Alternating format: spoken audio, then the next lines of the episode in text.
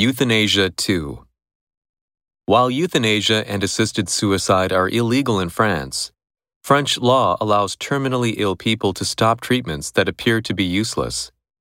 The rest of Europe has a mix of legislation. Euthanasia is legal in Belgium, Luxembourg, and the Netherlands, while assisted suicide is allowed in Switzerland.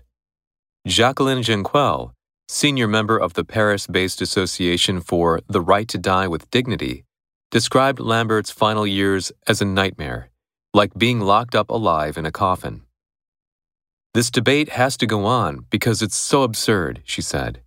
If you see countries like the Benelux countries of Switzerland, where people have the right to have a gentle death, they can say goodbye to their family, friends.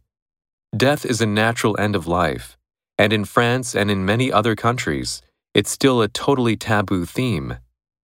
The lengthy legal battle over Lambert's fate ended up in Europe's highest court, the European Court of Human Rights in Strasbourg.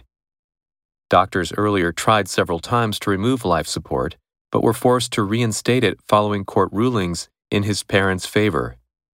In a final bid to keep him alive, Lambert's parents even wrote to a UN affiliated body dealing with the rights of the disabled. But France's highest appeals court ruled in favor of ending life support. Euthanasia. Euthanasia is illegal in our country. Assisted suicide.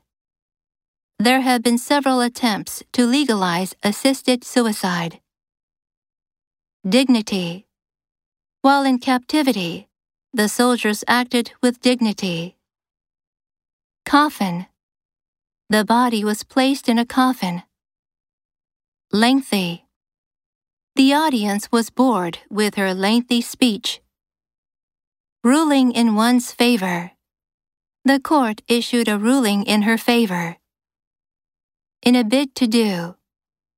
The government introduced further tax cuts in a bid to boost the economy.